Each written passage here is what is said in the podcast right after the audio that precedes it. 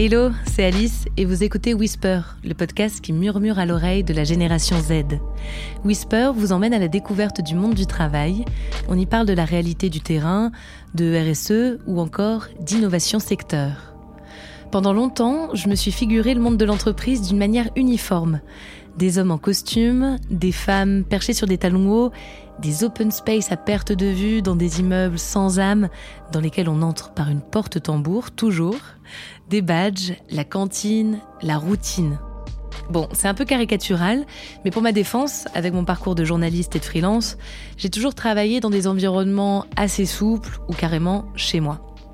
Mais avec Whisper, en me déplaçant en entreprise, je réalise que les ambiances sont bien différentes d'une structure à une autre, que ce soit les vêtements, l'agencement des espaces ou tout simplement la manière dont on se parle. En sachant qu'on passe une bonne partie de notre vie au travail, on a intérêt à s'y sentir bien. Alors, comment savoir si une culture d'entreprise nous convient? C'est chez KPMG que j'ai décidé d'aller poser la question. Le groupe est un leader de l'audit, du conseil et de l'expertise comptable, un des Big Four. KPMG, c'est une entreprise avec une forte image de marque, mais aussi une connaissance pointue des autres entreprises et de leur culture. En commençant cette enquête, j'ai réalisé que le terme de culture d'entreprise était assez flou, assez mouvant. J'ai donc décidé de discuter avec Jean David. En tant que responsable du programme People and Change, il accompagne des entreprises dans leur transformation culturelle, ainsi que celle de KPMG en interne.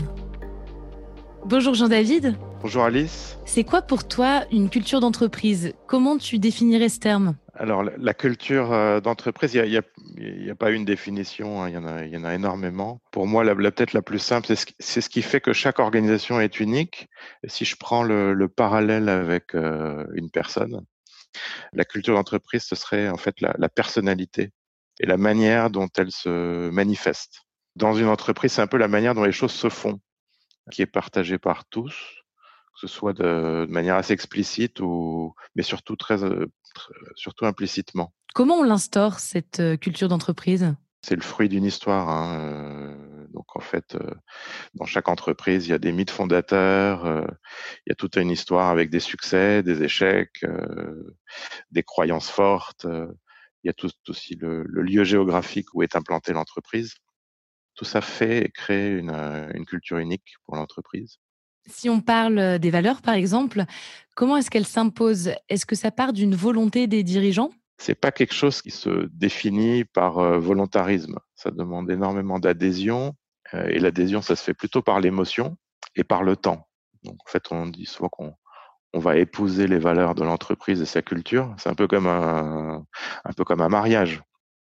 Si c'est pas co-construit, en fait, souvent les, les dirigeants veulent recréer des nouvelles valeurs pour être euh, plus à la page ou, euh, évoluer par rapport euh, aux besoins du marché. Si c'est pas co-construit par les personnes, les collaborateurs, les clients, tout l'écosystème de l'entreprise, les personnes ne vont pas y adhérer parce qu'elles se sentiront pas partie prenante. Alors, comme tu viens de le souligner, il peut y avoir des valeurs qui deviennent à la page. C'est quoi les valeurs qui marchent bien en ce moment et comment chaque structure peut faire évoluer sa culture au fil du temps pour épouser ses valeurs Tout ce qui était le respect, la collaboration, pour tout ce qui est transversalité, l'innovation, le courage, l'agilité, c'est des, valeurs qu'on a, souvent vu fleurir là ces derniers temps. Avant la crise Corona, là, je pense que la résilience va être sans doute, sans doute une valeur qui va arriver, une culture de la résilience va faire force. Et donc, tout, l'enjeu, c'est de, voir comment, en fait, on peut faire évoluer la culture initiale vers une culture qui porte l'avenir de l'entreprise, mais qui corresponde aussi à l'aspiration des, personnes, c'est-à-dire des collaborateurs, des dirigeants, des clients, pour que ça soit pas quelque chose qui est fondamentalement opposé à l'opposé de l'ADN historique euh, de l'entreprise. Et avec un risque, j'imagine, parfois euh, de fracture quand on transforme une culture d'entreprise, euh, une fracture entre les nouveaux profils de collaborateurs et ceux qui sont là depuis longtemps Oui, absolument. En fait, c'est un des défis pour faire évoluer une culture, par exemple sur plus d'innovation, plus d'entrepreneuriat ou d'agilité. Il y a plusieurs leviers. Un des leviers qui est très important, c'est d'enrichir l'entreprise avec des profils différents. et de personnes qui viennent d'un autre univers. C'est un dosage savant qui n'est pas évident parce que si ces personnes-là sont trop à l'opposé ou trop, trop à l'opposé du spectre, il peut y avoir un phénomène de rejet. C'est pour ça qu'il y a eu beaucoup d'expériences de petites startups qui ont été rachetées.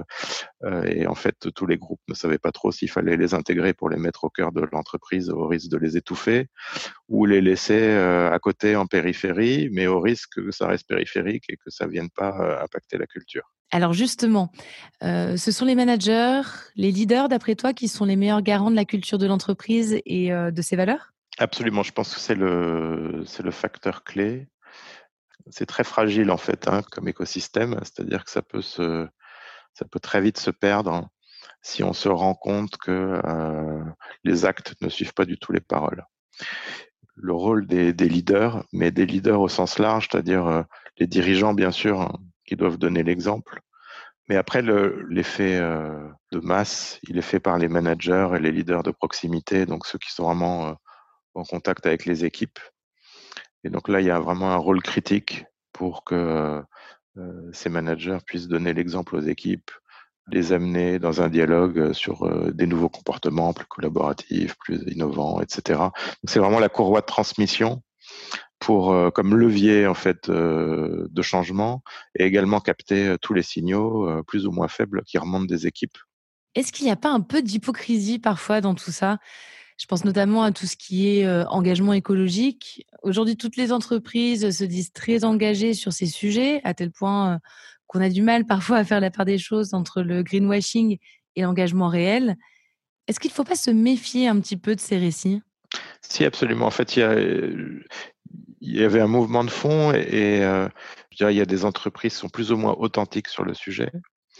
Certaines avaient adopté un discours par, euh, par conviction euh, et par choix stratégique, et d'autres euh, ont choisi ça plus par nécessité, parce que c'était dans l'air du temps, et en tout cas avant la crise du corona. Donc en fait, tout le monde s'y mettait. Mais tu as raison, hein, il y a des, des stratégies qui étaient assez opportunistes sur le sujet. Mais je pense que là, avec la, la crise du corona, on vit un moment charnière. On va vite voir, en fait, je pense les entreprises qui vont garder ces convictions-là et les entreprises qui vont se replier sur euh, du 100% économique. Et pour finir, euh, Jean-David, on parle depuis tout à l'heure des cultures d'entreprise au pluriel, mais est-ce que tu pourrais me dire quelques mots de la culture KPMG Comment tu la définirais? Aujourd'hui, en fait, chez KPMG, on a euh, je ne sais pas combien de compétences entre l'IT, euh, la finance, euh, le risk management, euh, la comptabilité, le people, le people and change. Et là où on est bon dans, notre culture, ce qui fait vraiment notre force, c'est ce qu'on a mis dans notre raison d'être, c'est la collaboration. Et donc, un des enjeux clés dans notre culture, c'est de passer à une collaboration beaucoup plus systémique et systématique qu'elle ne l'est aujourd'hui, même si c'est notre force, on voudrait la rendre encore plus forte. Parce qu'on pense que c'est la clé pour l'enrichissement de nos collaborateurs et pour nos clients, donner des solutions qui soient aussi euh, uniques. Ah, c'est bien pratique quand on a quelqu'un comme Jean-David qui nous résume clairement les piliers d'une culture d'entreprise. Mais quand on s'intéresse à une structure, ce n'est pas toujours évident d'en décoder les valeurs et les modes de fonctionnement. Alors comment bien se renseigner pour arriver informé en entretien et pour gérer ce moment crucial qu'est le recrutement? Géraldine est la mieux placée pour me répondre. Elle a toujours travaillé dans des cabinets de conseil, d'abord comme consultante, puis aux ressources humaines. Aujourd'hui, elle est directrice du recrutement chez KPMG. Bonjour Géraldine. Bonjour Alice. Alors Géraldine, euh, quand on se renseigne sur une entreprise, quels sont les points clés qu'il faut prendre en compte pour euh, reconnaître et pour identifier quelle est la culture d'une entreprise? Alors moi j'aime bien dire qu'il y, a deux plans à prendre en compte. Il y a, euh, c'est sûr, la, culture d'entreprise, donc essayer de d'identifier les valeurs, les fondamentaux. Moi j'aime bien me renseigner sur l'histoire aussi alors de l'entreprise, du cabinet. Je trouve que c'est euh, souvent assez révélateur de voir euh, euh, voilà comment se sont passés, comment s'est forgée en fait la culture d'entreprise au fil des années. Et puis, au-delà d'histoire, se renseigner sur les projets, l'ambition de l'entreprise pour essayer de détecter un petit peu bah, finalement où va ce fil conducteur, vers, vers où on va. Ça, c'est le premier plan. Le deuxième, et, je pense qu'il est vraiment important aussi, c'est la culture de l'équipe. En fait, au sein de KPMG, on est 10 000 collaborateurs. Dire qu'il n'y a qu'une seule culture d'entreprise, ça serait un peu rapide en fait. Il y a une culture, on va dire une core culture, c'est vraiment des fondamentaux autour desquels finalement on se, on se retrouve. Mais après, au sein de chaque métier et de chaque équipe, il y a des éléments, des rites, des, des codes, des manières en fait de procéder qui peuvent différer, même si on retrouve voilà toujours ces fondamentaux.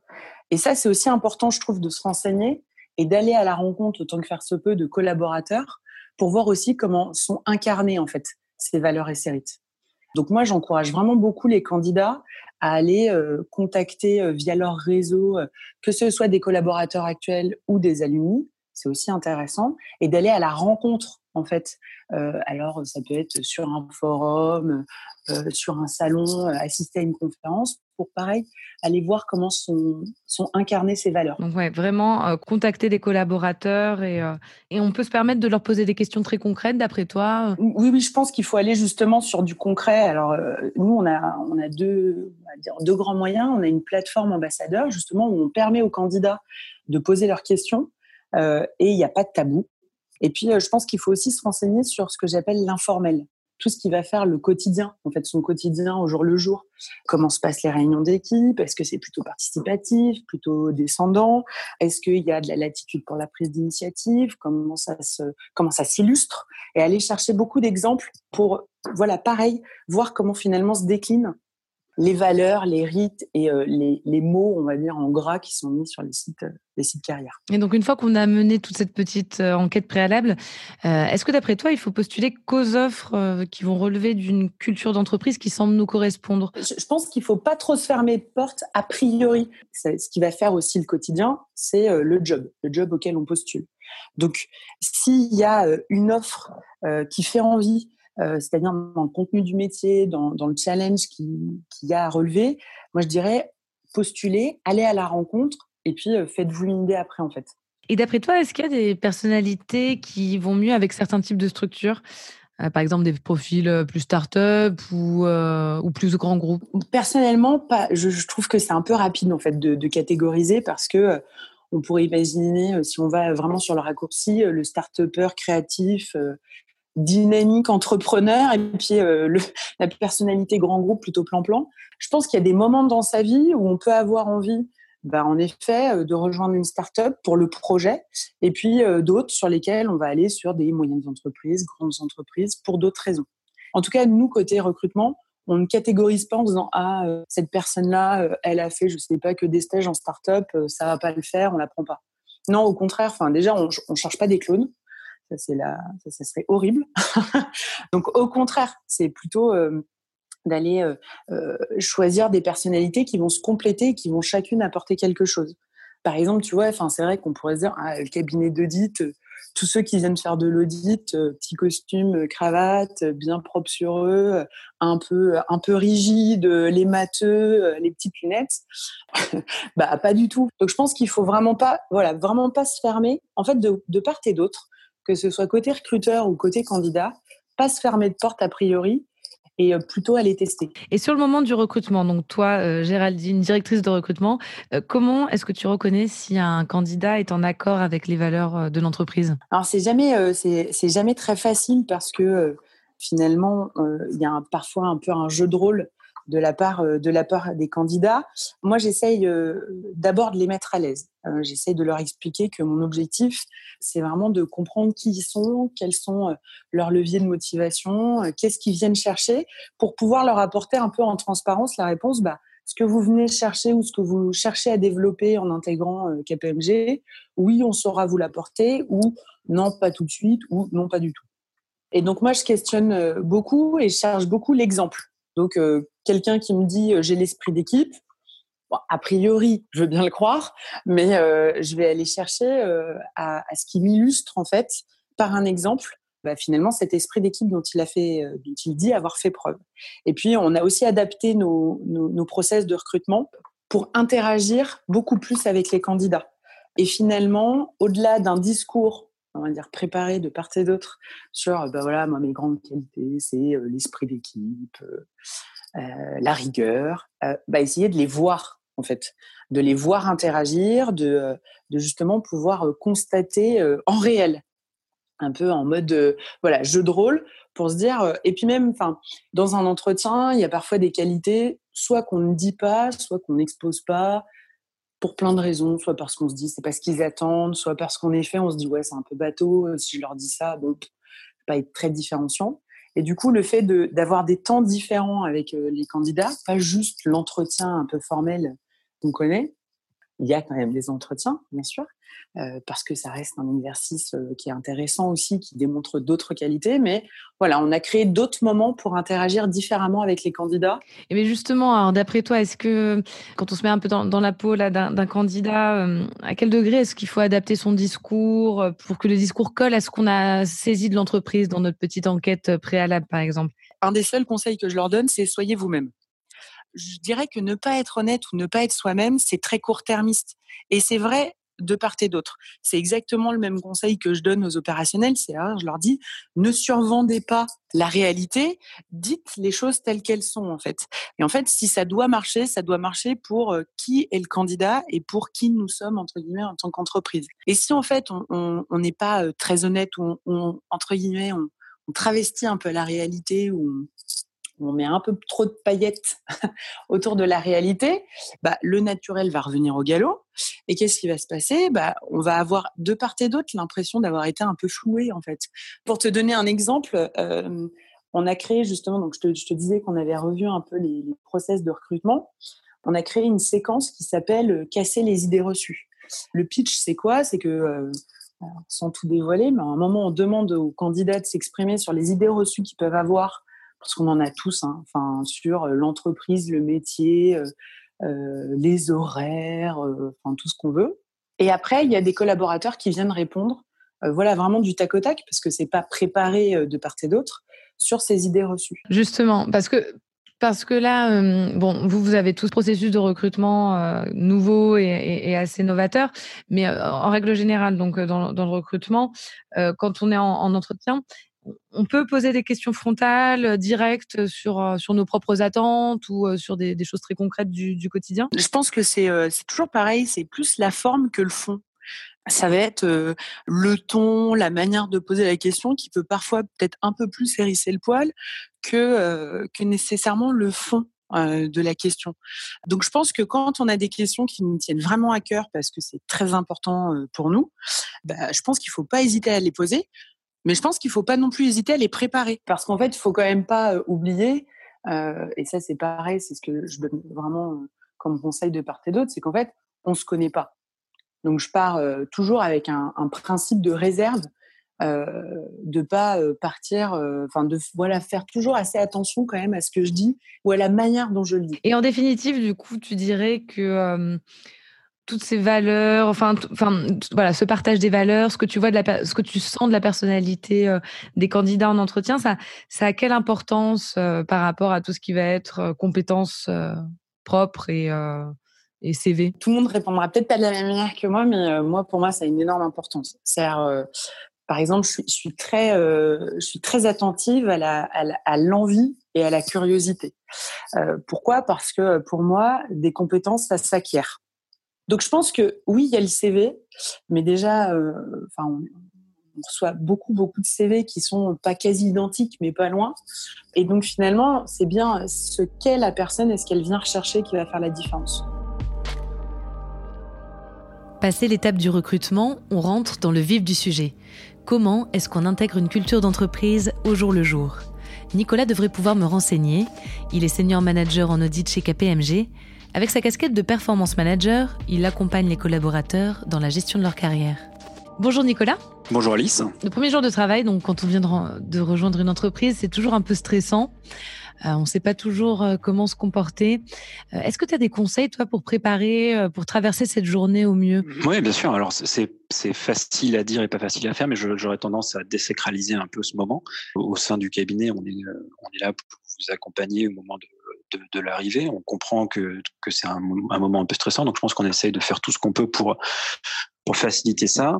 Je pense qu'il ne faut pas nécessairement essayer de, travailler sur soi. L'important, c'est que les gens puissent venir comme ils sont, d'être naturels au sein du cabinet.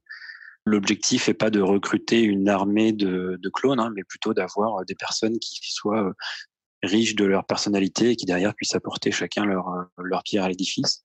Quels sont les éléments, d'après toi, de la culture d'entreprise qu'il faut assez assez rapidement quand même saisir quand on, quand on vient d'arriver, qu'il faut comprendre. Donc, est-ce que c'est plutôt euh, des choses informelles entre collègues? Est-ce que c'est euh, plutôt des méthodes de travail qu'il faut assez rapidement euh, enregistrer? C'est quelque chose qui se fait à la fois par le biais du, du cursus de formation qu'on a au sein du cabinet, mais également qui se fait sur le terrain, justement en rejoignant les différentes équipes. On va, enfin, l'esprit d'équipe est très fort et les, les gens ont à cœur, enfin, les, les différents seniors ont à cœur d'intégrer les plus jeunes et de partager à la fois euh, les, valeurs du cabinet, la façon dont on fonctionne, mais également la méthodologie euh, d'audit. Donc, euh, je pense qu'il y a, voilà, ça se fait en, deux phases. Une phase un peu formelle avec les séminaires d'accueil, et puis après une phase qui, voilà, qui continue tout au long de la carrière finalement, parce qu'on continue d'apprendre tout au long de, des années qu'on passe au sein du cabinet. Quelque chose avec lequel il faut se familiariser au début, c'est aussi ses nouveaux collègues, son équipe. Comment, d'après toi, est-ce qu'il faut se positionner pour faire connaissance au départ? Est-ce qu'il faut suivre le mouvement ou au contraire s'affirmer dès le départ, être force de proposition? C'est quand même quelque chose qui peut être un petit peu stressant d'entrée de jeu. Oui, ça peut être quelque chose de stressant. Effectivement, je, comprends. On rencontre de, nouvelles personnes. Dans l'audit, on a en plus comment dire, très souvent à intervenir avec des, équipes différentes, donc on peut changer de, de, comment dire de contact assez fréquemment. Donc c'est quelque chose. Enfin, c'est pas un acquis, c'est-à-dire qu'une fois qu'on a fait une mission une semaine avec une équipe, la semaine d'après on peut partir avec une autre, et donc il faut on recommence ce processus. Après, j'aurais tendance à dire qu'il faut arriver à faire preuve de flexibilité, pas nécessairement se essayer de se contraindre, ça ne, je pense que ça ne marche pas. Euh, faut pas essayer d'avoir, euh, de se positionner dans un rôle en particulier. Il faut être, euh, être soi-même. Et puis, euh, puis être, oui, voilà, c'est ça, flexible, ce qui permet de, de s'adapter un peu à la situation. On peut dire que tu es d'une certaine manière garant de la culture d'entreprise en, étant en relation directe avec, avec les équipes sur ces sujets-là. Comment tu fais pour mobiliser voilà, des valeurs au quotidien auprès des équipes? Déjà, il y a une animation par le management de toutes ces valeurs. On rappelle ces valeurs, on les partage et elles sont clairement, clairement explicitées. Enfin, je veux dire, il n'y a pas de, il de question là-dessus. Après, c'est dans le suivi au quotidien de l'exécution des missions qu'on est les. Je pense que chaque, chaque membre du management se doit d'être euh, voilà d'être un, exemple, si je puis dire. le, mot fait un peu euh, euh, ça fait un peu pompeux dit comme ça, mais voilà, on se doit de, bah, de, de montrer l'exemple et voilà, être disponible si jamais il y a des, y a des, enfin, des situations qui sont pas acceptables, être à l'écoute des personnes, garantir leur anonymat éventuellement pour pouvoir relever les points, traiter derrière les sujets vis-à-vis de vis-à-vis des RH, pouvoir euh, contacter les personnes avec lesquelles euh, ça se passe pas bien si jamais si jamais on a des situations comme ça. Je pense que c'est en faisant ça que euh, qu'on permet de véhiculer vraiment la, culture et les valeurs du, de l'entreprise. D'après toi, est-ce qu'on peut rester complètement naturel en entreprise? Est-ce qu'on peut affirmer ses opinions avec force? Est-ce, est qu'au contraire, il faut garder un, une certaine part de mystère euh, sur sa personnalité? Alors ça, je pense que ça dépend de, chacun. Euh, certains vont avoir envie d'avoir une vraie démarcation entre euh, leur vie privée et leur vie professionnelle et donc de garder pour eux les personnes qui peuvent être au dehors. Euh, je pense qu'au contraire, d'autres euh, ont besoin de, voilà, ont une personnalité peut-être plus entière, ont besoin de partager leurs opinions euh, au sein du cabinet. Donc, je pense que comme dans tout groupe, il faut trouver le juste milieu pour pouvoir interagir avec les autres, sans forcément du coup imposer un point de vue, mais être ouvert à la discussion. Aujourd'hui, on dit souvent que la frontière entre la vie privée et le travail sont plus poreuses. Est-ce que déjà tu es d'accord avec ça? Et est-ce que dans ce contexte, on a le droit de ne pas adhérer à ça aussi et euh, de vouloir garder une certaine distance entre sa vie privée et son travail La distance entre la vie professionnelle et la vie privée, effectivement, je pense qu'elle se réduit. Je pense aussi que ça reste à la libre appréciation de chacun. Pour ma part, j'ai une famille, enfin je ne suis papa de trois enfants j'ai besoin de pouvoir, euh, par exemple, euh, partir plus tôt du bureau euh, pour pouvoir m'occuper de mes enfants le soir. Donc, je me reconnecte plus tard sur du temps qui serait plus du temps privé. Mais voilà, c'est une façon d'organiser ma, journée, quelque chose qui est partagé avec mes équipes, avec mes clients. D'autres, au contraire, souhaitent avoir des horaires plus, fermes, en disant à partir de telle heure, je, coupe mon téléphone pro, je, l'éteins et je le rallumerai demain. On peut faire évoluer les pratiques pour que chacun se sente mieux dans l'exécution de son travail au quotidien. C'est plus simple. Comment est-ce qu'on peut faire quand ça se passe mal? C'est-à-dire euh, si on ne se sent pas à sa place, tu accompagnes justement euh, les équipes euh, dans les moments aussi peut-être difficiles. Comment tu comment tu fais dans ces moments-là? Quand ça fonctionne pas ou quand on a l'impression que ça fonctionne pas, je pense qu'il faut surtout pas laisser les choses se détériorer. il faut lever la main et, et en parler c'est pas forcément des discussions faciles. Euh, il faut effectivement trouver une personne qui puisse être le relais ou, à l'écoute euh, en face de, en face de soi au sein de l'organisation, ce qui est pas toujours facile. J'aurais tendance à penser euh, commencer à discuter avec son supérieur hiérarchique direct, pas nécessairement aller voir les RH tout de suite parce que quand il y a un problème, il faut discuter directement avec la personne ou quand on a l'impression qu'il y a un problème. Peut-être ça le plus simple, peut-être qu'il y a juste une incompréhension et que ça se résoudra très facilement en fait, euh, il faut vraiment pas hésiter à communiquer, à poser des questions, à demander. Euh, voilà, quand on voit des choses qui nous surprennent, ne pas hésiter à, intervenir à ce moment-là. Et justement, donc quand on prend la décision, bah, ça marche pas et on, s'en va. Qu'est-ce qu'il faut faire pour partir en bon terme euh, quand on prend une telle décision? Encore une fois, je pense que communiquer et être transparent, c'est la meilleure solution. Parce que je pense qu'il n'y a rien de pire que justement partir en laissant une situation flou où on se dit enfin voilà ça, laisse la place à, plein d'hypothèses euh, des, deux côtés. Donc je pense que en étant euh, ouvert euh, franc en ayant voilà en, en, expliquant juste bah, qu'on se sent on se sent pas voilà que c'est pas l'environnement qu'on souhaitait rejoindre que la qu'on attendait autre chose et que et que voilà je pense que c'est la meilleure façon je ne pense pas que du côté du, du côté des entreprises on ait une volonté de de stigmatiser particulièrement les gens qui partent. Je pense qu'au contraire, via les feedbacks qu'on peut avoir des personnes qui, quittent les entreprises, on peut, euh, on peut voir des améliorations au sein des entreprises. Avant de rejoindre une entreprise qui nous fait rêver, il faut bien s'assurer qu'elle nous correspond. Ça passe par quoi? Des valeurs, des méthodes de travail, des rituels, bref, tout ce qui va faire qu'on se sent bien quelque part et qu'on a envie de s'engager pleinement. Mais attention à ne pas renier qui on est pour suivre le mouvement. Tout est une affaire d'équilibre et parfois mieux vaut suivre son instinct et surtout communiquer. Heureusement, on peut compter sur des personnes qui vont nous aider à trouver notre place. La mienne, c'est de continuer à explorer le monde du travail pour vous proposer très bientôt un nouvel épisode. En attendant, soyez vous-même et n'oubliez pas de whisper autour de vous.